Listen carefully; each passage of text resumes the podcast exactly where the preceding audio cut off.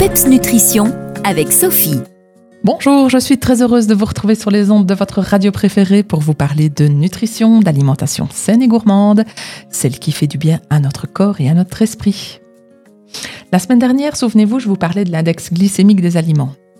Vous n'étiez pas au rendez-vous? Pas de souci, vous pouvez réentendre ma chronique en podcast sur pepsradio.be. Bref, je disais donc que l'index glycémique, c'est un indicateur qui mesure la capacité d'un aliment à élever la glycémie, c'est-à-dire le taux de sucre dans le sang, après sa consommation. Et donc, plus cet index est élevé, et plus cet aliment a un impact défavorable sur notre santé. Mais comment connaître l'index glycémique d'un aliment? Malheureusement, il n'est pas renseigné sur l'emballage ou sur l'étiquette. Et pour avoir des informations fiables à ce sujet, eh il vaut même mieux contacter un professionnel de la nutrition. Mais je vais déjà ici vous partager quelques pistes pour réduire l'index glycémique de vos repas en faisant de meilleurs choix. Par exemple, remplaçons le pain blanc par du pain intégral au levain. Par rapport à la cuisson des pâtes ou des nouilles, préférons celles qui seront cuites al dente.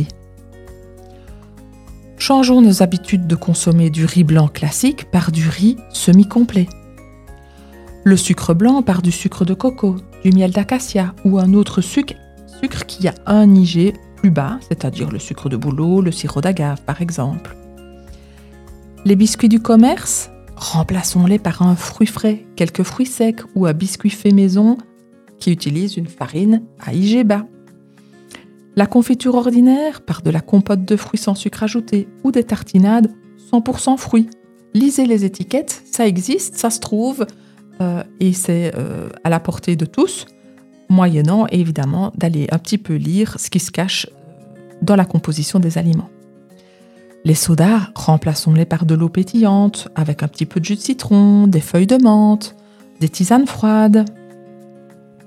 Autre exemple, les pommes de terre, remplaçons-les par de la patate douce par exemple. Et puis je pense euh, au chocolat au lait, privilégions le chocolat noir à minimum 70% de cacao, ça laisse beaucoup moins de place au sucre. Et puis les confiseries, on peut aussi les remplacer par quelques amandes, des abricots secs coupés en petits morceaux, par exemple. Et ce ne sont que des exemples parmi tant d'autres. Alors je me permets quand même de souligner que l'index glycémique, même s'il est important, il ne doit pas être la seule considération lors du choix des aliments. Il est important de maintenir une alimentation équilibrée qui comprend à la fois des protéines, des lipides, des fibres et une belle variété de nutriments. Et si vous souhaitez en savoir davantage sur le sujet de ce jour, n'hésitez pas à me contacter. Je vous souhaite une belle semaine et vous retrouve avec grand plaisir lundi prochain. D'ici là, portez-vous bien et gardez le PEPS. Les meilleurs conseils et recettes nutrition de Sophie, c'est PEPS Nutrition. Retrouvez-la sur Facebook.